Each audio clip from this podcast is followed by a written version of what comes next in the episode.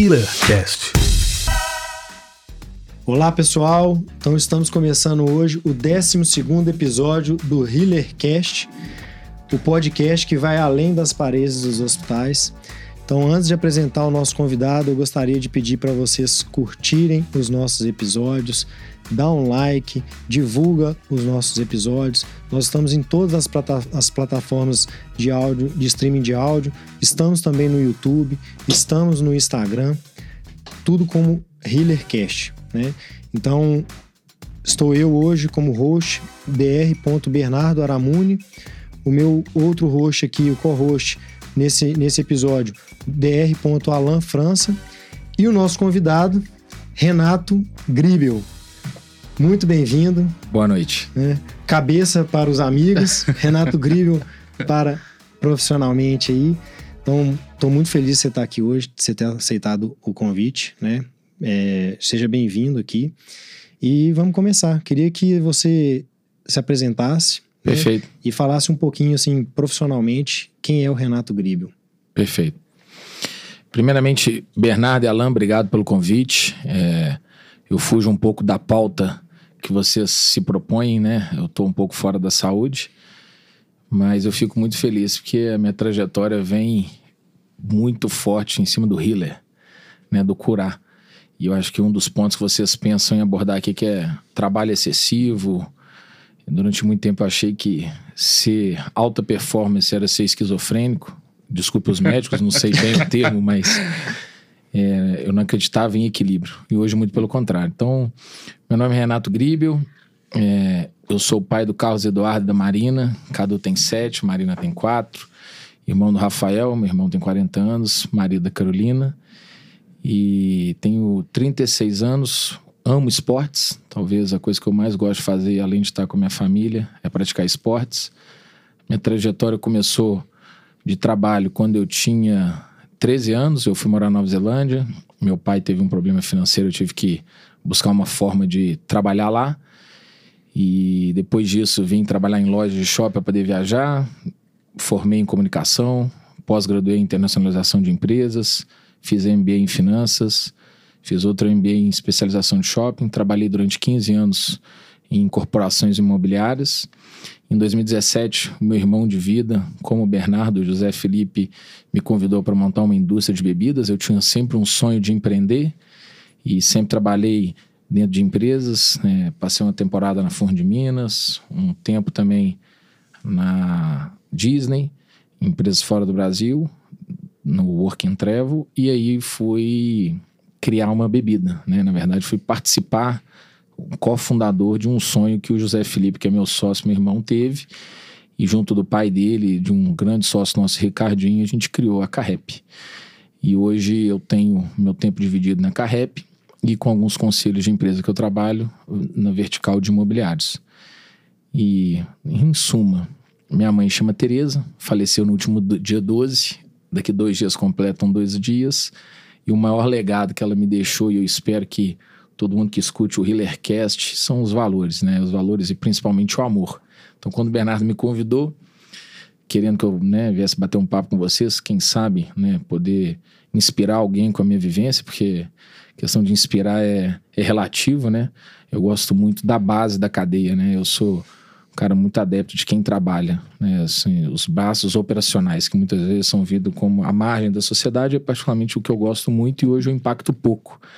E eu tenho um sonho de um dia poder impactar de verdade, sem demérito, sem julgamento, mas de forma genuína. Eu vejo vários cursos online, vários empreendedores, mas o que vocês estão se propondo a fazer aqui é uma coisa que faz parte de um dos meus sonhos. Não tenho tudo que eu desejo ainda, não fiz tudo que eu quero, mas estou em busca de formatar assim qual é a minha missão. Então, esse é um pouco do Renato. É, detalhe pequeno: eu faço montanhismo, tem 20 anos, Muay Thai, 25 anos. Futebol, eu encerrei a participação profissional, porque eu tenho os dois ligamentos rompidos. Mas também já tive ali um pouquinho, lateral esquerdo, goleiro, aquele cara que faz um pouco de tudo e nada de tudo, né? mas é isso. Então, não sei se fui longo, o, mas O, o famoso dono da bola não também. É, é, bicho, esse aí tinha que ter verba, né? Um amigo do dono da bola, um bom de relacionamento. Exatamente. Entendeu? Mas é tipo isso. Não, eu acho que foi muito bom, assim, para todo mundo ter uma visão, né, de quem é o Renato. Geral, né? E ainda assim, apesar de você ter falado muita coisa, ainda assim é muito pouco, né, do, de quem é realmente o Renato, né? Então, assim, para começar, é, eu queria que, apesar de você não ser médico, né, você citou isso no começo, mas uh, quando, quando eu, eu, eu quis que você participasse, eu acho que em parte da sua trajetória, eu acho que ele a gente consegue fazer um paralelo muito legal com, com o médico, ou não só o médico, o profissional de saúde, né? Então, para começar, eu queria, assim, você falou da sua experiência, né, de, de ampla experiência de trabalho, mas eu queria que você iniciasse com a experiência de trabalho de trabalhar viajando, né? Eu sei que você trabalhou Perfeito. muito tempo viajando e a correlação que eu faço com isso foi porque o profissional de saúde ele fica muito tempo fora de casa. Perfeito. E quem trabalha viajando, independente da área, também vive esse, esse sofrimento interno, uhum. que é ficar longe, longe das coisas que gosta, uhum. além do trabalho. Eu uhum. queria que, como é que foi essa experiência para você? O que que você, que que, que que te deu de lição para você chegar até esse momento que você tá agora? Muito bom. Ô, Bernardo, é, interessante que você falou, né? Que ficar longe do que gosta. Eu nunca trabalhei com o que eu não gostava. Então tem uma diferença muito grande que sempre que eu encerrei um ciclo foi porque eu deixei de gostar e não do dinheiro e não do trabalho, e sim da proposta de valor ou do propósito. Desde quando eu trabalhei entregando jornal na Nova Zelândia, embalador de cenoura ou vendedor de tênis, é incrível o que eu vou te falar, mas eu sempre adorei o que eu estava fazendo porque eu gosto muito de aprender. Eu ainda tenho até controlado isso, né? Eu lia muito, estudava muito, via muito vídeo e hoje eu tenho tentado diminuir isso, porque às vezes você fala, o que você vai fazer com esse tanto de conteúdo, né? Uhum. E você fez um paralelo que eu não sou médico, mas eu posso. É São Lucas, né? Médico de Almas. Exato. É um livro que eu tô lendo atualmente, né? É, eu vejo que a gente não necessariamente ser médico para ajudar a saúde dos outros. Então, Sim. de fato, não sou médico. E esse ponto que você falou sobre trabalhar muito e ficar fora de casa, é, eu vou começar do fim, vou fazer um paralelo e vou definir meu objetivo, que é muitas vezes a gente não está percebendo isso, porque a gente está no, num, num looping. Ah, eu estou trabalhando porque eu preciso disso, que eu preciso manter minha família, porque eu preciso daquilo, e você às vezes não percebe que você está se isentando, até mesmo porque você tem um fator da paixão de estar tá gostando do que você está fazendo. Até o momento que eu faço um paralelo um pouco, quando você está viciado em esporte ou em doce, eu nunca usei alucinóis, mas talvez alucinóis tenha a, a, a viagem errada, né? Então você começa muito bem e depois você vai vendo o que, que você deixou. Eu comecei quando eu estudei comunicação, é, eu estudei na PUC, eu formei naquelas nas três variáveis que permitiam, na minha época, né, era comunicação integrada. E eu sempre tinha um sonho de ser correspondente, né? Eu falei, porra, vou ser correspondente, esses caras tão perdidos comigo, representante no Iraque, os caras precisaram de mergulhador na Austrália, pô, quem sabe eu não pego a beiradinha na Lua, esse era o meu sonho, né? ser correspondente. E ao longo da trajetória de comunicação, eu fui vendo que os meus ideais eram muito diferentes dos colegas que eu tinha. É, não vou falar que era melhor nem pior. E eu sempre tive uma capacidade muito rápida de raciocínio, uma dificuldade muito grande de concentrar. Eu falava, então para passar de ano eu preciso de tanto, papapá, tá, eu preciso estudar, eu preciso não perder aula, parará, tá, eu tenho que arrumar uma dupla boa, fazer tantas provas, ah, beleza, tá bom. Não necessariamente eu aprendi a matéria. E um dia eu encontrei um professor, Mário Valadares, né? Eu estava com dificuldade para passar na matéria e eu sempre fui muito bom relacional. O Mário falou: Renato, queria ter uma conversa com você após a aula. Isso me marcou muito. Ele falou: Olha, se você continuar, você está no sexto semestre, da forma que você vem, é, eu não sou ninguém para falar que você será um jornalista ruim ou um jornalista bom, mas você não será um jornalista. Eu falei, mas Mário, olha aqui essa capacidade de redação abaixo da crítica. Eu não sabia fazer uma introdução, desenvolvimento, conclusão. Não sei nem como é que eu tinha capacidade emocional de passar no vestibular. Às vezes o, foi um momento, o nível de corte era baixo, né? Então nunca fui um cara muito assíduo de notas. E aí ele falou: olha, mas eu vejo você um talento muito grande pro lado do empreendedorismo jornalístico, quem sabe? Eu falei, não, mas você está enganado, só eu sempre, quando provocado, né, gostava de desafio, falei não, muito pelo contrário, você ainda vai me ver na televisão. Que, tá, tá, né, jovem, né, impetuoso, não aceitar um feedback, fui embora, que me marcou e outro dia eu encontrei ele no supermercado e agradeci, ele nem entende o porquê da minha, né, é, valorização por ele, mas aí eu fui embora falei, é verdade, bicho. O time que tá aqui é muito intelectual. Os caras conseguem falar de Dostoiévski ao mesmo tempo de Monteiro Lobato. Eu tenho dificuldade de citar uma obra que eu li inteira. Os caras vêm aqui, discute filmes, e eu tô com a minha capacidade aqui de falar, meu Deus do céu, tela quente, dupla explosiva, entendeu? Então, assim, eu me sentia meio que um pato, pato fora da lagoa mesmo. Falei, ah, então é isso, né? Então eu tô vendo que eu fiquei quatro anos estudando, tava para formar, e não vou ser. Eu falei, ah, mas tudo bem. Em paralelo, eu tinha visto um vídeo de Steve Jobs que falava que a vida era em zigue-zague.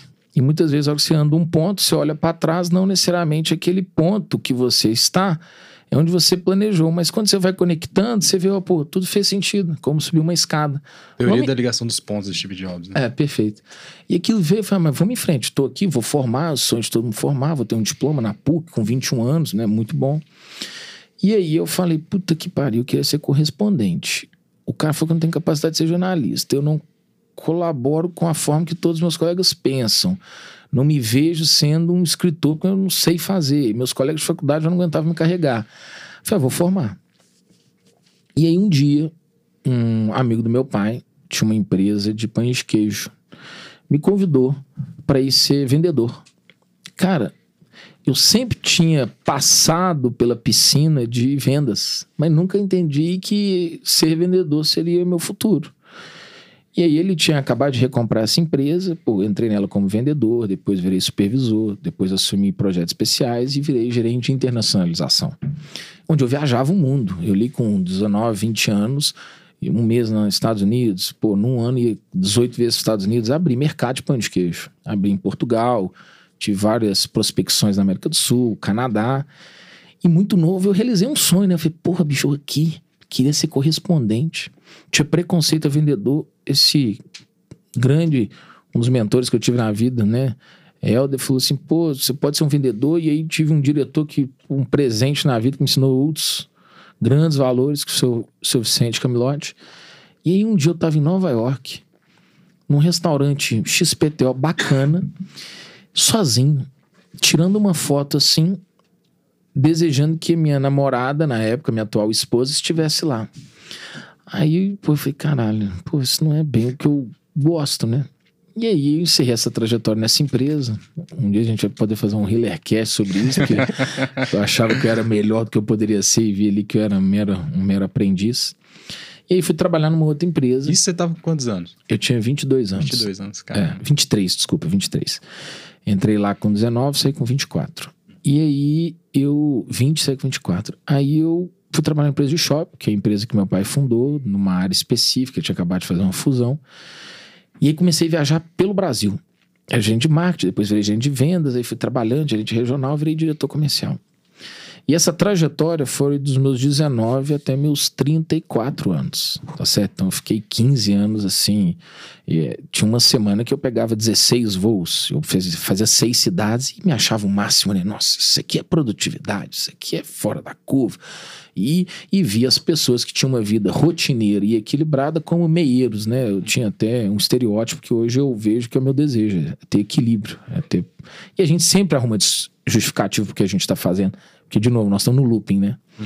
E eu deixei de viajar pelo mundo e comecei a viajar pelos estados, né? Aí, porra, aí eu já ficava assim, pô, bicho, olha só, se eu tivesse na fã de Minas agora, estaria, quem sabe, em Bangkok, Hong Kong, na Dubai, tô aqui em Macapá.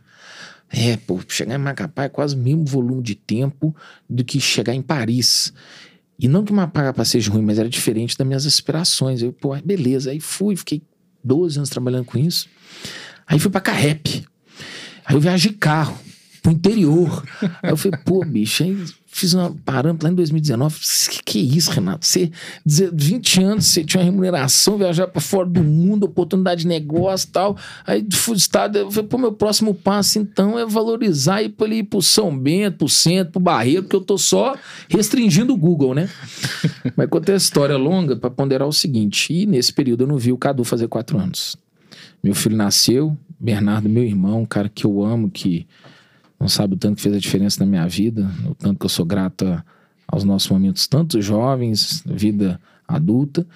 E meu filho na UTI teve uma anomalia sanguínea, hoje está super bem, graças a Deus. O Bernardo foi lá, viu ele, me acalmou. Ele saiu do hospital no dia 20 de dezembro, nasceu no dia 17, nasceu no dia 14 de novembro. No dia 6 de janeiro eu estava em Nova York, numa feira, querendo trabalhar. E minha esposa precisando, naquela né, situação pós-parto. E, e, na época sempre é justificável, você sempre arruma justificativa. Você sempre fala, não, porque isso, eu preciso disso, disso, disso. E aí a Marina nasceu.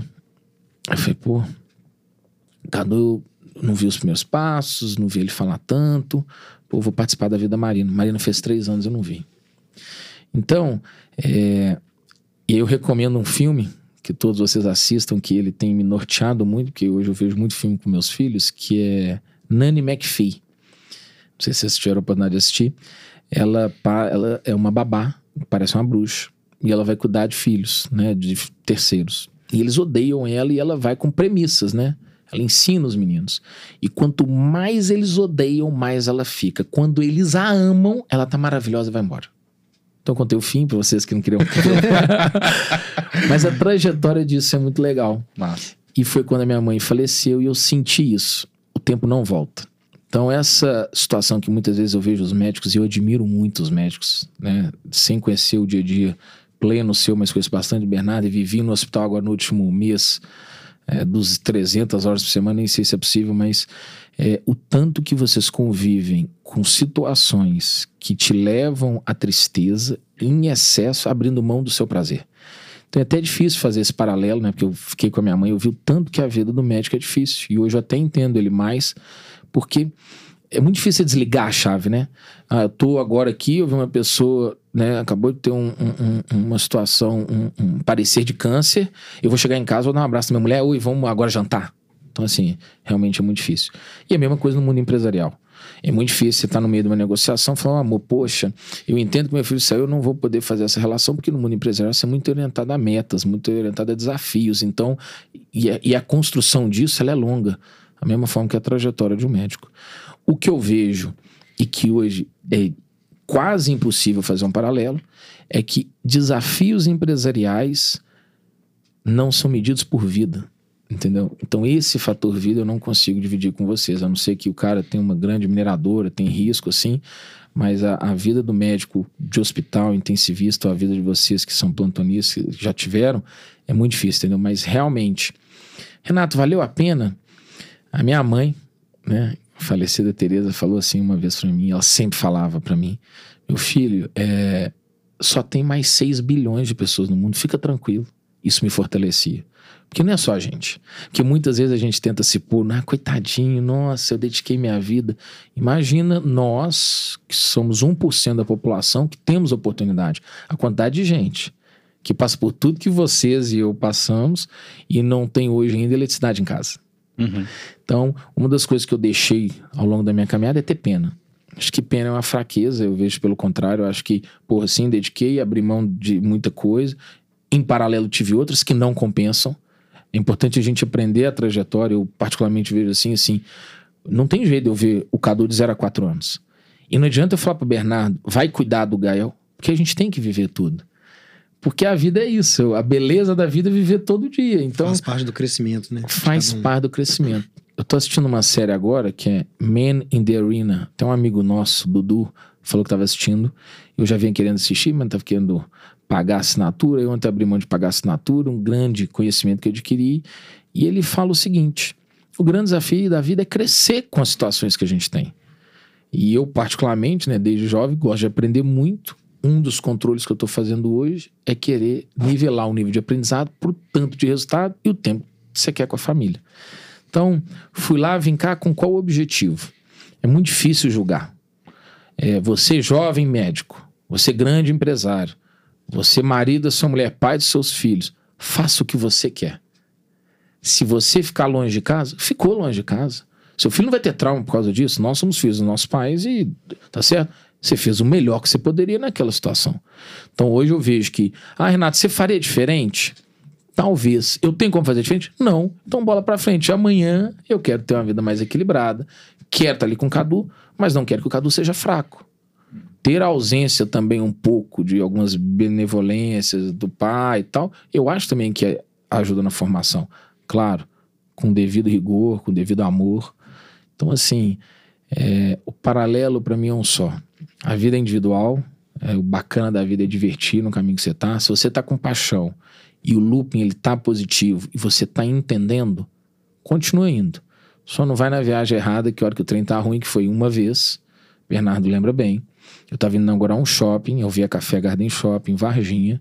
Eu liguei para ele às 6 horas da inauguração, estava trabalhando ali 10 dias, virando noite. Bernardo, olha, meu braço esquerdo está latejando. Eu tô com uma dor muito forte aqui no centro do tórax, mas não é infarto, Bernardo. Eu tô achando que é uma crise do pânico. Mental. Aí o Bernardo, sempre muito presente na minha vida, fez três perguntas, sempre conseguiu acalmar a distância e eu sempre tive uma resiliência mental muito forte. Falei, não, beleza. Se eu morrer aqui, eu tô dentro do shopping, SAMU, eles me levam. Então, se eu não morrer, eu vou chegar mais onde eu trato. Eu sempre ponderei muito. Eu vivi uma crise do pânico dois anos sem ver, tá? Aí eu tava com 116 quilos. Não tava praticando esporte.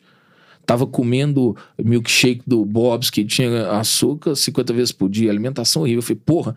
Aí quando eu conversei com o Bernardo, vim cá, fiz os exames, falei, caralho, não, bicho. Eu não conseguia andar na esteira 15 minutos naquele teste que faz para ver o coração. Eu falei, caralho não é assim que a vida tem que seguir.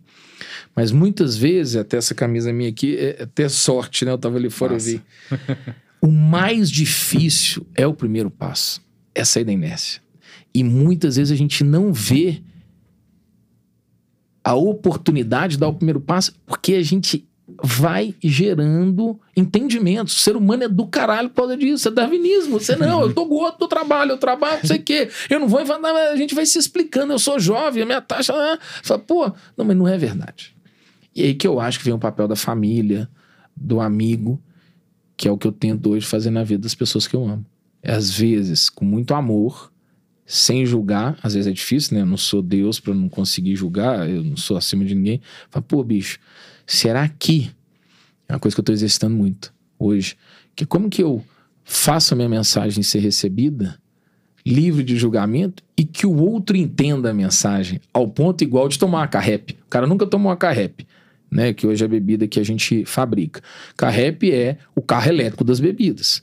Se eu te falar tudo que a Carrep faz, faz. Você é overpromise. Não, não vou nem falar para vocês não questionarem. Então, assim, este cuidado que hoje eu busco ter e que para mim é ou seja de o tanto que você dedica da sua vida fora de casa, o tanto que você eh, busca os seus sonhos, desde que você tenha paixão e você definiu alguns parâmetros e você hoje tem liberdade para escolher, porque muitas vezes você não tem, eu acho que tem que fazer o que está te divertindo, o que naquele momento faz bem. É, e é o que eu acho. Muito bom. Demais, cara. Ah, já, já, isso aí já foi um aprendizado, assim. Né? Caralho. Hiller Cast. É, isso aí, realmente. Isso aí. Mas é verdade, porque... Você tocou a vinheta e a galera vai achar que tá acabando, né? Hiller Cast. Adorei, assim, Espetacular. É, é, e isso é, um, é, é, muito legal isso tudo que você falou, porque você foi falando, cara, e eu fui, eu fui me enxergando cada vez mais. Porque tudo que você falou... Ah, eu não sou da área de saúde e tal, não sei o que, você não pode falar, quantificar por vidas, que isso é o, o, profissional de saúde vai fazer. Mas o que você falou, cara, a carapuça, ela se viu, para mim, assim, enorme. E você sabe disso, né? Você foi um dos que me, ajud me ajudou a buscar melhorias, né? Uhum. Então a gente tem que buscar também as pessoas que estão ao nosso entorno, né? Buscar é, dicas, né? É, opiniões, né? Não ficar sofrendo calado, vamos dizer assim. Perfeito. Então, a, a opinião das pessoas, porque quem está de fora enxerga pontos que está no seu ponto cego. Né? Então, é, eu não estou vendo coisas que você está vendo em mim, entendeu? Então, você me vê com a cara, me vê com a cara depressivo, eu te vejo obeso, eu te vejo é, mal-humorado, né? Então, isso tudo, é, então, a, a relação é, nossa, interpessoal, ela é importante também até para uhum. nos trazer melhorias, né? E, e, muita coisa que você foi falando aí, eu acho que veio, veio me trazendo muitas imagens, assim, que, que você deve ter vivido muita coisa difícil. Muito. Difícil eu não falo também só de nossa, minha vida é difícil. Uhum. Muita situação, muito, muito problema, uhum. que é um outro paralelo que eu faço com o profissional de saúde. Perfeito. Vivenciar problema. E solucionar problema, eu acho que é, uma, é a sua característica. Perfeito. Então, assim, é, queria te perguntar Tá assim, como eu queria perguntar o seguinte: como ser um solucionador de problemas, vivenciar tanto problema e conseguir é, passar por isso é, Legal. Lino, calmo, né? Calmo e, e- resiliente, assim, vamos dizer. é a famosa frase do nosso ex-capitão Nascimento, né? Porque agora ele não se orgulha mais, mas o original se orgulha, disciplina e calma diante a pressão, que é o seguinte. Os meus pais se separaram quando eu tinha três anos de idade. Eu, aos seis anos, tinha um apelido no prédio que eu morava de Abá, Associações dos Babacas Anormais, porque eu tinha uma cabeça grande, um dente pontudo, e eu, particularmente, nunca fui um corte cabelo surfista, aquele Felipe Dilon, pós-surf, entendeu? Eu era, sei lá, filho, coisa horrível. É, a primeira coisa que eu vejo é a vida que você tem não imposta por você. Então, por exemplo, quando eu tive oportunidade de me aproximar do Bernardo, porra, o cara era nadador. 7 por 7 de ombro. O cara era mais forno que o Arnold Schwarzenegger na época que ele estava tomando os anabolizantes. Falei, caramba, pô, hoje eu tenho belíssimos amigos, né? Quando eu era, não tinha o direito de escolha, que eu não tinha ali o lifestyle que eu né, gostaria, você é vítima do meio, tá certo? Então, meus pais se separaram. Tava até conversando hoje com meu tio sobre isso. Eu não tinha um quarto, nem tanto na casa do meu pai, nem na casa pai. Na casa do meu pai, eu dormia na sala. Meu pai quebrou, eu tinha ali meus oito anos. É, então a gente, muito novo, quando você não é o mais bonito, quando você não é o mais inteligente, inteligente nunca foi minha característica. Né? Eu sempre tive. Eu tenho, eu tenho TDAH. E eu fui diagnosticar isso tem três anos. E os meus pais, na época, não cuidaram. Então, quase que eu sou um sobrevivente, tá certo? Eu com nove anos de idade, é, minha mãe faleceu, hoje está muito claro para mim os valores, mas eu tomei a decisão de sair da casa dela. Eu fui à justiça com meu pai, eu, porra, uns grandes amigos que eu tenho, inspirador. Falei, pai, eu quero morar com você, eu não aguento mais morar com minha mãe. Minha mãe é muito nervosa, é, ela briga muito. E, e- e eu não entendia, né? Hoje eu entendo o motivo, ela tinha uma bipolaridade não tratada. Hoje eu entendo, fui diagnosticar depois de tantos, 20 e tantos anos. Meu pai não, meu pai sempre muito amigo, não vem morar comigo e tal. Fui morar com meu pai, com 12 anos. Então, nos 9 começou o processo, não esqueço até hoje. Veio um oficial de justiça, bateu na porta da casa dela no dia 20 de dezembro, próximo do Natal.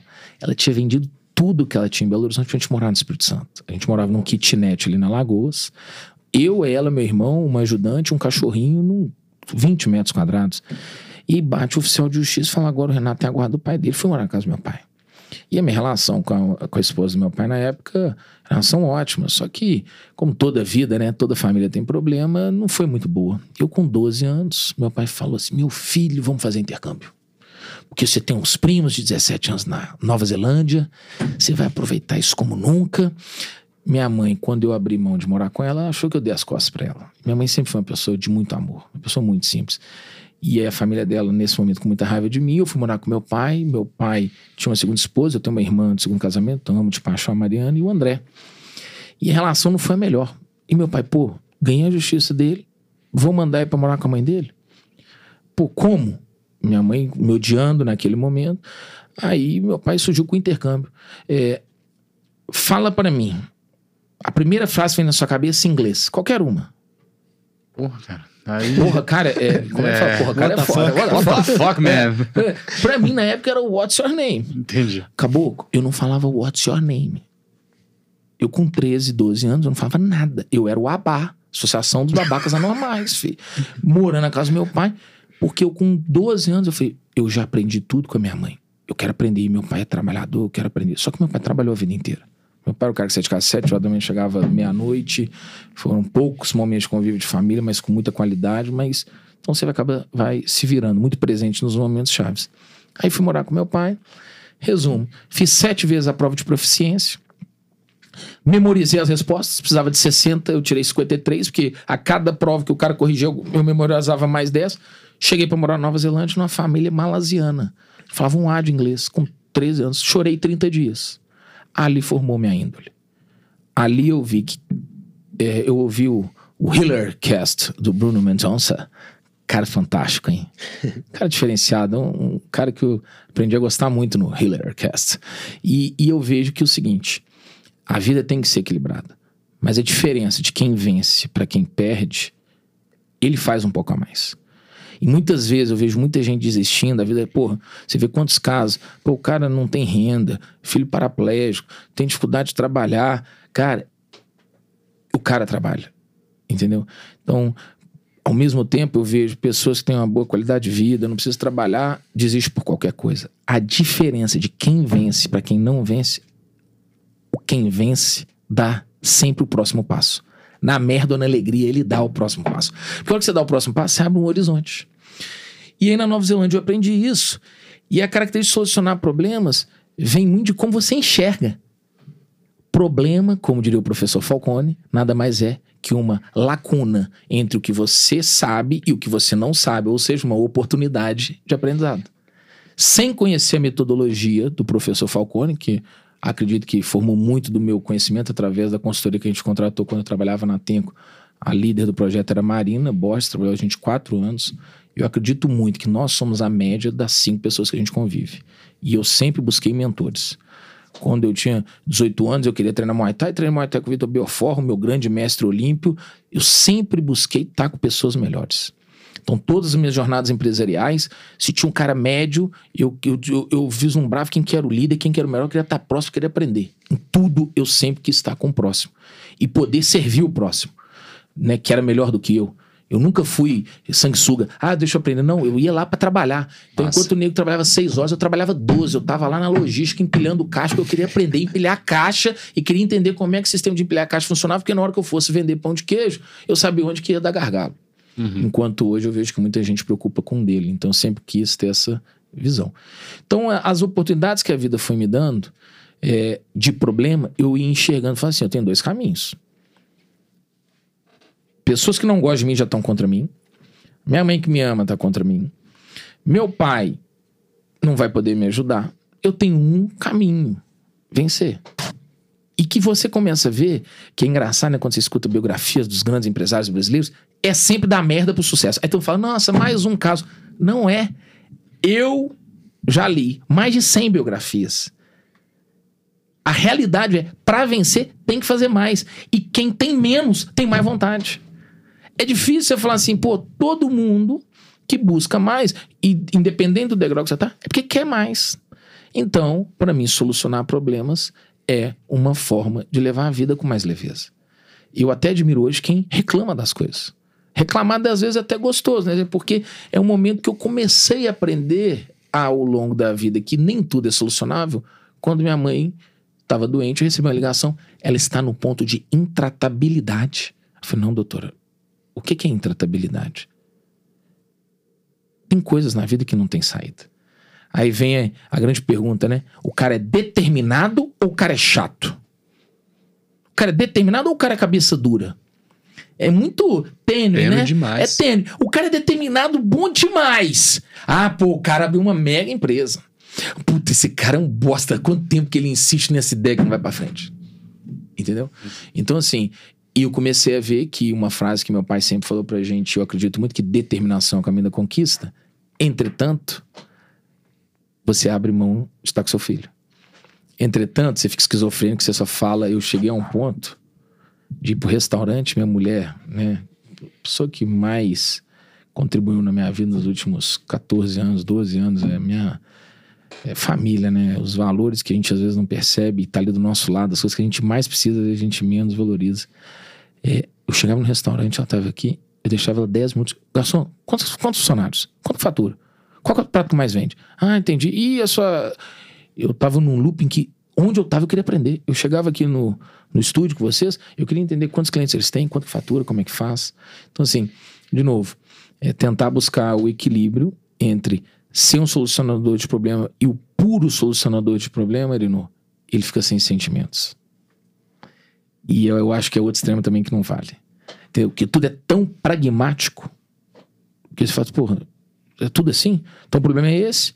A gente analisou isso, a causa é essa, o plano de ação é esse, vamos executar. Aí eu acho que é, eu ainda tô né, buscando esse equilíbrio, eu não tô tão mais 380 volts aqui, mas também ainda não estou no 110 que é o meio chegar. Eu ainda tenho é, afinado qual que é a minha missão. É uma característica que eu tenho que melhorar, né? Por mais solucionador de problema que eu seja e que eu acho que tudo na vida tem jeito, exceto a morte ainda. Né? Nós, não, nós sabemos que a morte é um ritual que todos nós vamos passar por ela, mas eu falo né, com todas as pessoas que eu convivo, a única coisa que não tem saída é a morte. Tem saídas caras, tem saídas que não agradam, tem saídas que machucam, mas tudo na vida tem saída. E aí, é um livro que eu recomendo todo mundo ler, chama Mindset. Eu estou numa fase da vida que eu acho que se a gente melhorar um pouquinho, eu particularmente, o meu mindset em controlar os meus desejos versus o tempo dos meus desejos, seja eles familiares, espirituais, as coisas tendem a acontecer. Eu tenho empresários que eu admiro, grandes amigos meus, que às vezes balanceiam. Porque quando a gente é muito jovem, quer muito e tem que se provar muito, a gente quer tudo muito rápido. E aí você não aproveita. E você tem tudo muito rápido. Você tem filho, você tem mulher, você tem né, bens materiais, você tem viagens, você tem o que você desejar, você tem. Mas e aí? Foi prazeroso ou não? É uma coisa que a gente não vê muito. Bernardo, você é neurocirurgião? E aí, Gabo? Foi bom? É gostoso? Cara, como é que é? Hoje eu vi que você fez um post de uma marmitinha. Poxa, é gostoso abrir aquela marmitinha. Steve Jobs criou uma forma de você desembalar o produto que te dá quase um prazer.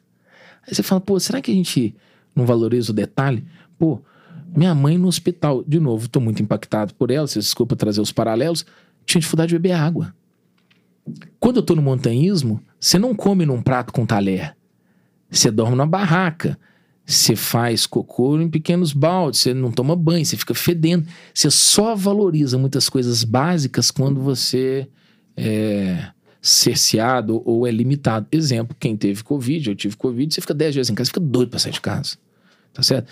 Então, acho que o grande ponto, né? É, e de novo, eu não acreditava nisso, hoje eu venho cada vez mais buscando que o equilíbrio, tá certo? Solucionar problema é muito bom, ver oportunidade em tudo é muito bom, mas uma vez eu fiz um curso de liderança com Ramiro Novak, um dos grandes líderes brasileiros que eu acredito de formação, o que vocês imaginarem, e ele quebra você a metodologia que ele desenvolve, que é a CLS, em dois perfis, né? Você tem o Renato que trabalha e você tem o Renato, pessoa, família, né? No mundo empresarial eles falam PJ e física, né? CPF e CNPJ, como se você fosse, se você fosse duas coisas, duas coisas né? Como se você fosse dois é, ativos.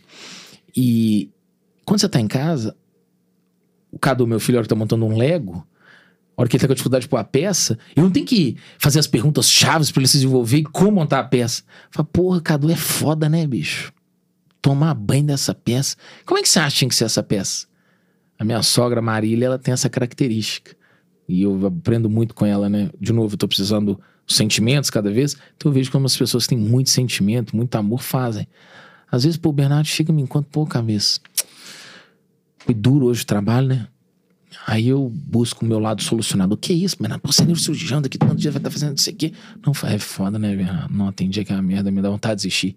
E às vezes é muito mais gostoso ouvir isso uhum. do que ser pragmático. Eu cheguei num ponto na Tenco, onde eu trabalhava, que eu estava fazendo reunião de gestão sábado, 10 horas da noite. Cara, hoje eu olho que esquizofrênico, que retardado tal. É, hoje, né? Na época eu entendia que era ferramenta e a minha capacidade era o meu melhor que eu queria para o resultado, entendeu? Então muitas vezes eu acho que é muito bom ser solucionador de problema, mas também é muito bom você também entender que não deu. Viver o luto, suportar quem é mais fraco no ambiente. Se eu vou numa escola estadual de um bairro de periferia, eu não devo fazer as mesmas perguntas para os meninos que eu faria numa escola de privada num bairro nobre. Então eu acho que é, empatia que se fala, né? Não sei se é a palavra empatia, é, é nivelar o interlocutor é muito importante, entendeu? Então muitas vezes, é, por mais que eu me considere um cara humilde, ser humilde é muito mais do que a gente acha que é ser humilde, entendeu? Então às vezes não ter resposta é muito mais valoroso que você ter resposta para tudo, solucionar tudo para todo mundo. Uhum. Mas isso fez parte da minha vida e recomendo que seja pelo menos 70% do tempo das pessoas. A diferença dos Estados Unidos, da China para o Brasil é a capacidade de engenheiros que esses países formam, versus a renda, versus as oportunidades que eles têm. Entretanto, se a gente não tem a renda e a capacidade de formação, a gente só tem uma outra coisa, na minha visão: vontade de vencer. E a vontade de vencer é pegar problema e o famoso transformar limão em limonada. Eu tenho N exemplos que eu vivi que era um mega problema. Vou dar um exemplo pequeno, mas que para mim me ajudou demais. Quando eu saí da Tenco, eu tinha minha, minha grana de rescisão, eu tinha um pouco do que eu tinha acumulado, mas eu tinha acabado de fazer uma dívida nova, eu tinha acabado de comprar um apartamento, é, talvez muito maior do que eu tinha capacidade. Tinha algumas previsões de recebimento e eu tinha um sonho, como 90% dos médios ou grandes executivos do Brasil, de fazer o OPM, que é o Honors and President Management em Harvard. Eu tinha 32 anos, eu passei na seleção dentre um grupo de novo, sempre do meu jeito, dando solução para problemas. E eu fiz um texto, pedi um parecer de um dos sócios nossos, que era de uma empresa norte-americana, porque eu não era nem owner, nem president. Ou seja, eu tinha que ser CEO de uma empresa ou dono de uma empresa acima de um patamar X de milhões de dólares de faturamento. Fui aprovado. Falei, caramba. Jorge Paulema, não. Marcel Teles, Beto Sucupira. Vários empresários que eu me admirava fizeram custa 40 mil dólares por ano. Você fica 30 dias, 3 anos. Eu precisava de 120 mil dólares. Aí eu saí da Tem, que tinha um dinheiro guardado. Falei, amor, estamos com esses compromissos, mas é meu sonho. Ela falou, seu sonho, então vai. Eu falei, mas não sei como é que eu vou pagar ano que vem, mas vai nesse ano. Aí paguei, no dia 28 de fevereiro de 2020. Pau. Dia 7 de março, 8 de março, pandemia. Naquela época era 200 mil reais. Falei, amor, fudeu. o mundo fechou. Meu dinheiro tá em dólar. E eu não tenho como estudar. Aí o Zé, né, meu irmão, amigo, sempre pensou, ele falou, puta que pariu, cabeça, vai, vai aonde, Zé? Não vai abrir o um mundo, o mundo tá fechado. Zé, olha o tanto que eu sou cagado de rinoceronte, filho. Eu paguei o trem em dólar. Os caras querem fazer o curso online. Não dá, Zé, pô, esperei a vida inteira. Beleza. Disciplina e calma diante da pressão. Tinham outros problemas, nós tínhamos que sobreviver à pandemia. Eu falei, mas eu tenho que buscar esse dinheiro. Rapaz, o serviço de helpdesk de Harvard pro OPM era uma brasileira. 20 anos. Ah, doutor, aí eu trabalhei, eu nem lembro. Me ajuda, pelo amor de Deus, você tá vendo o mundo, como é que tá? E o mundo de head, cara, manda dinheiro, não manda dinheiro, todo mundo achando que ia quebrar, todo mundo parando de pagar a conta, todo mundo ficando dentro de casa. Cara, tô falando. Voltou 260 mil reais. Porque o dólar subiu, uhum. meu poder de compra diminuiu, mas voltou dinheiro. Em determinado momento, eu estava na Fonte de Minas, precisava fazer um laudo para entrar o pão de queijo em Portugal. Cara, eu estava em Belo Horizonte, falando que três contêineres de pão de queijo tinham sido parados na alfândega. E o dono da Fonte de Minas falou assim: Renato, que dia que nós vamos receber os contêineres que foram? Nossa. Não tinha nem entrado. Nossa falei, não, Dom Helder, deixa eu dar um pulinho lá. Tá certo? Quando eu fui lá, cheguei na alfândega, descobri o maior distribuidor de congelados que me aproximou, não só liberei a carga, como virou cliente. Como consegui fazer uma grande venda. Então, assim, eu acho que muitas vezes quando você tem um problema, se você encarar ele e for bicho, tem grandes oportunidades. O ponto é o risco. Cuidado que hoje eu tenho, eu nunca, né, com muito amor à vida, eu nunca tive medo de muita coisa. Para falar quase medo de nada, sempre tive medo de espírito. Hoje eu não tenho mais medo de espírito. Muito pelo contrário, né? minha mãe virou um espírito, então eu amo espírito hoje. É, não tenho mais o medo, né? Mais novo eu tinha medo escuro. Muito novo mesmo, eu tinha medo de arrumar uma namorada. Arrumei uma mulher bonita, viu, só? Em suma, cheguei ao ponto de entender o seguinte: risco nada mais é que a sua capacidade de acumular conhecimento sobre algo que você já fez e tornar o próximo passo.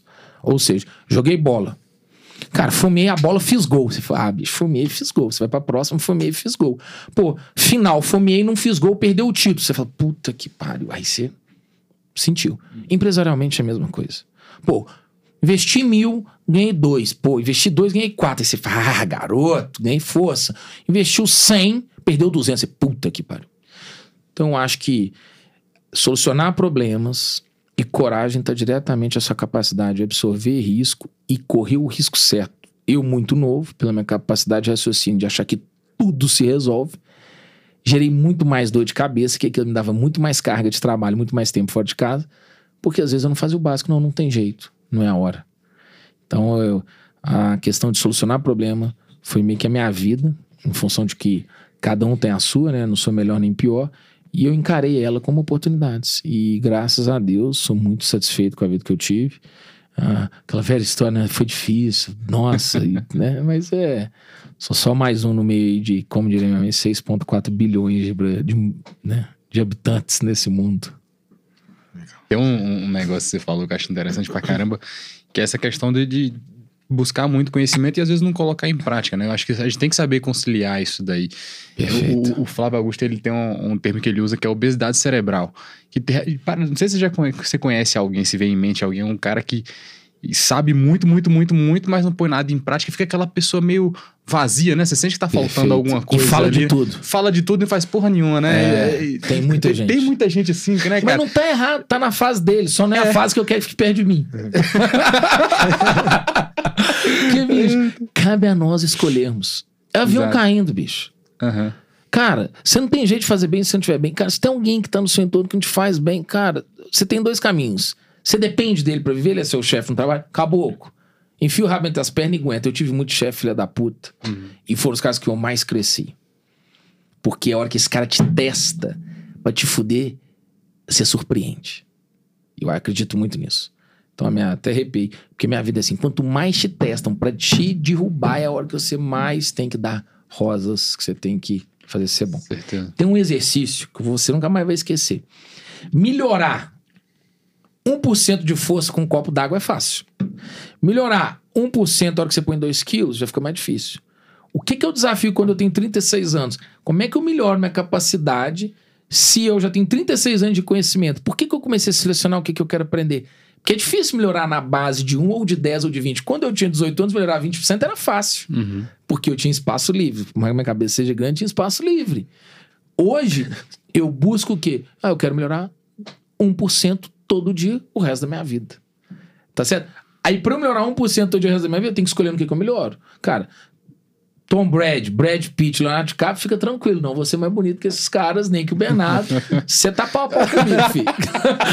Você tá na fila ali dos feios, gente boa. Exatamente. Tô brincando, sorridentes, né? Tô brincando. Diferente Simpático, daquele- né? Simpático. é diferente daquele colega do Healer Cast, Bruno Mendonça, aquele ali é, é um, um príncipe brasileiro.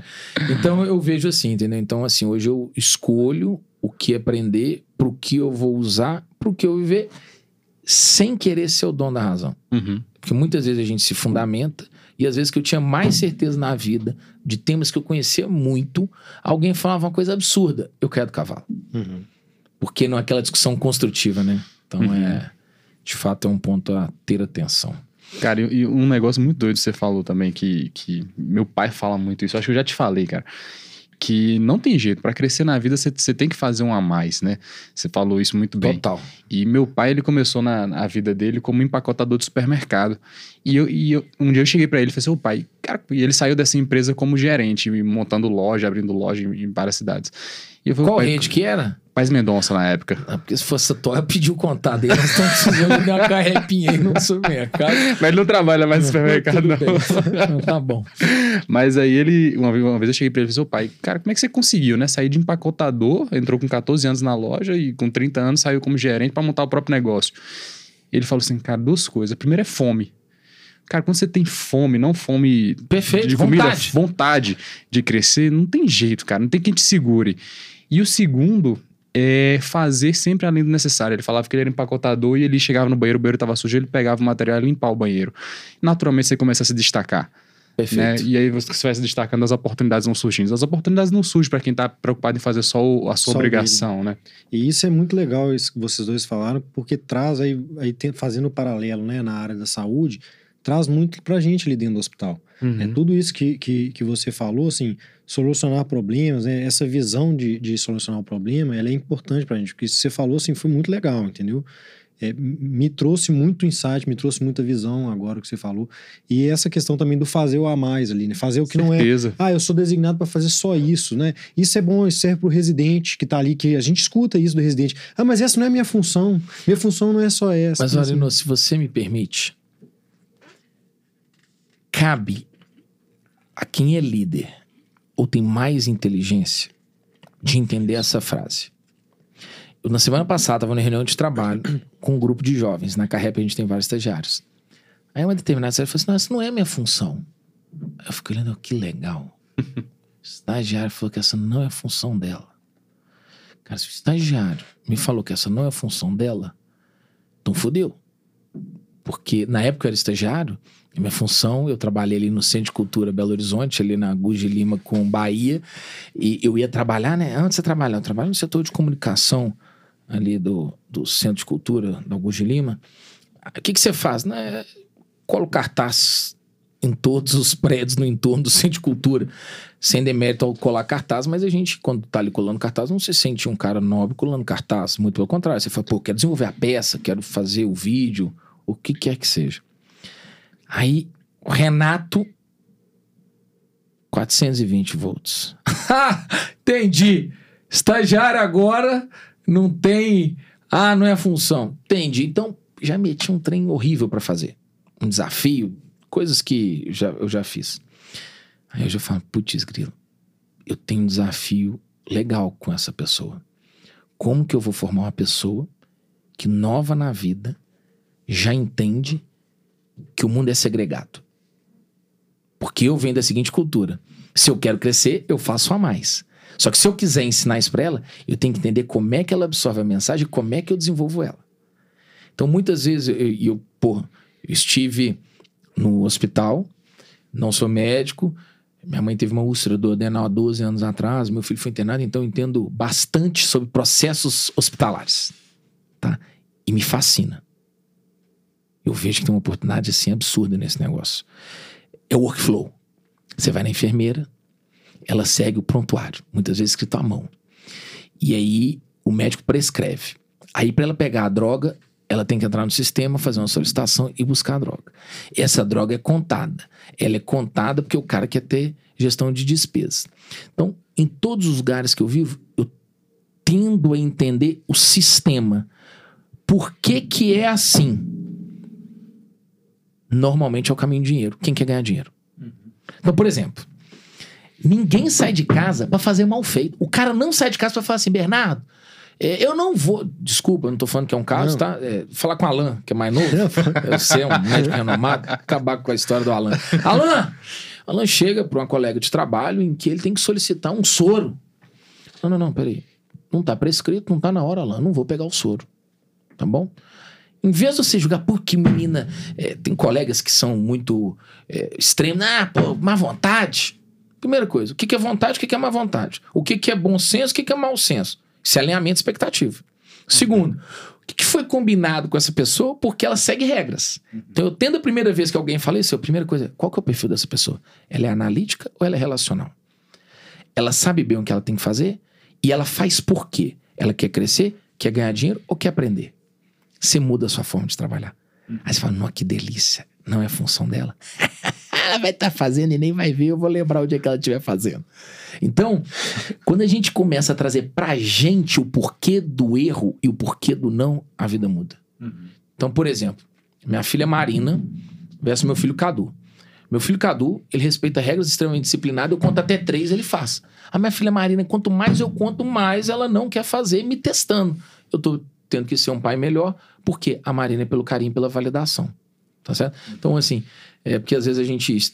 Claro que tem pessoas que são ruins, mas se está na sua mão a decisão de tirar ela, né, profissionalmente, tira. Porque o ambiente de trabalho muitas vezes dá aquele tititi mimimi, por quê? É um cara que não lidera o processo, querendo dar ordem para quem não lidera. E ele não alinha com quem lidera o processo a melhoria que ele quer do processo. Então, assim, é simples, mas acho difícil muitas vezes você tá lá e não é fácil. É simples, porém não é fácil.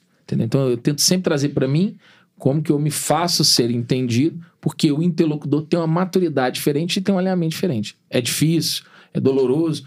Um colega meu um dia comprou um carro. Nossa, rapaz, paguei mais de 100 mil reais nesse carro aqui. Pô, pra mim, né, que vindo um pequeno palio que eu tive a oportunidade de ganhar do meu pai, maravilhoso. Hoje o cara fala assim: pô, mas esse carro aqui tem acabamento de plástico. Aí, fica nervoso. Ah, não é possível esse carro aqui. Tá, não sei o quê. o que é isso, cara? Não, mas você queria acabamento de quê? De, de como é que chama aquele tem aquele seu pijama que você usa? De que que é, é cetim? Não, como é que chama? É, é, é é? Seda! Você quer seda no seu carro? Ah, não é possível, tudo de plástico. Eu falei, mas todos os carros são de plástico. Então, muitas vezes a gente tá naquela. E, pô, quando você. Você tomou a decisão de comprar o carro? Quando você viu o carro, você não viu que era plástico? Ah, não, mas porque eu queria um carro. Mas peraí, você queria no preço que você pagou? Ou você queria em outro preço? Porque você pesquisou, né? Porque você foi comprar a foi sua. Porque muitas vezes a gente reclama, ah, pô, que blusa horrível. Pô, mas quem comprou a blusa? Entendeu? Então, muitas vezes a gente fica ali ácido, né? E eu, eu, trazendo para minha realidade ali, de um, colega de trabalho, falou assim: ah, não vou, não é minha função. Eu falei, opa, então tem que alinhar na contratação de estagiários que estagiário pode fazer disso a isso. Tá certo? Porque senão você fica na boa, é função, aí começa o looping destrutivo, né? Começa a ordem, começa a briga, é briga de poder. É difícil, mas é uma coisa que eu vejo aí que é um pouco de como a gente poder ser melhor. E, de novo, Arino, é, os médicos, muitas vezes, buscam poucos métodos, eu acho. Né? Só vocês têm que capacitar tanto tecnicamente que às vezes eu acho que foge um pouco de metodologia de, de resultado, metodologia relacional, que é o que vocês estão buscando trazer aqui no HealerCast para todos os ouvintes, que é mostrar que não só o trabalho, mas a vida tem outras coisas. Entendeu? Então, buscar essas referências, estar tá com a cabeça aberta para dar o primeiro passo e pessoas que te inspiram. Eu Sim, acho é. que hoje a internet permite isso certeza, Renato. Você falou um negócio aí que assim, isso de você enxergar o ponto de vista do outro, né? A gente chama isso muito, né? a gente usa muito o termo da empatia, mas nada mais é do que um pouco de estudo da antropologia, né? Você entender o padrão de comportamento do homem de, das diversas formas e acaba que existem alguns padrões que se repetem, né? Você citou algumas formas de analisar esses padrões. E, cara, é impressionante como quando você começa a, a estudar isso, você começa a entender muito mais o outro, respeitar mais o outro e fazer exatamente essa análise antes de, de, de tomar uma, uma, uma resposta àquela pessoa, cara. Eu passei a estudar um pouco mais sobre isso. É impressionante como que você começa a aceitar muito. Mas tem que tomar um grande cuidado. Hum. Você é jovem, eu também sou jovem, que você começa a manipular o sistema. Sim. É igual quando eu comecei no Muay Thai. Você fica bom, você sabe que a hora que você vai dar jab direto, o cara vai fechar a guarda e fechar o olho, senta com a canelada. Porque como você está estudando e tem uma capacidade melhor, teve um determinado momento na minha vida que eu falava A para esse caboclo, que eu sabia que ele ia falar B e eu ia ter A.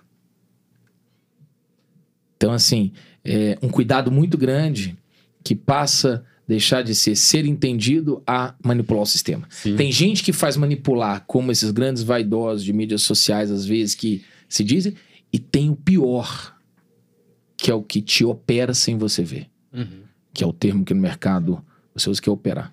Então, assim, é, só tomar esse cuidado, é lógico, estudar lógico. pro bem, lógico. questão daqui a pouco você tá aqui... A, aplicar isso para evitar conflitos, né? Eu Perfeito. falo que... Na, na, pra crescer. Na, exatamente, para crescer. Pro bem é, é relativamente comum a gente entrar em conflitos por conta da, da forma da gente pensar diferente, né? Na, na nossa sim, área. Sim.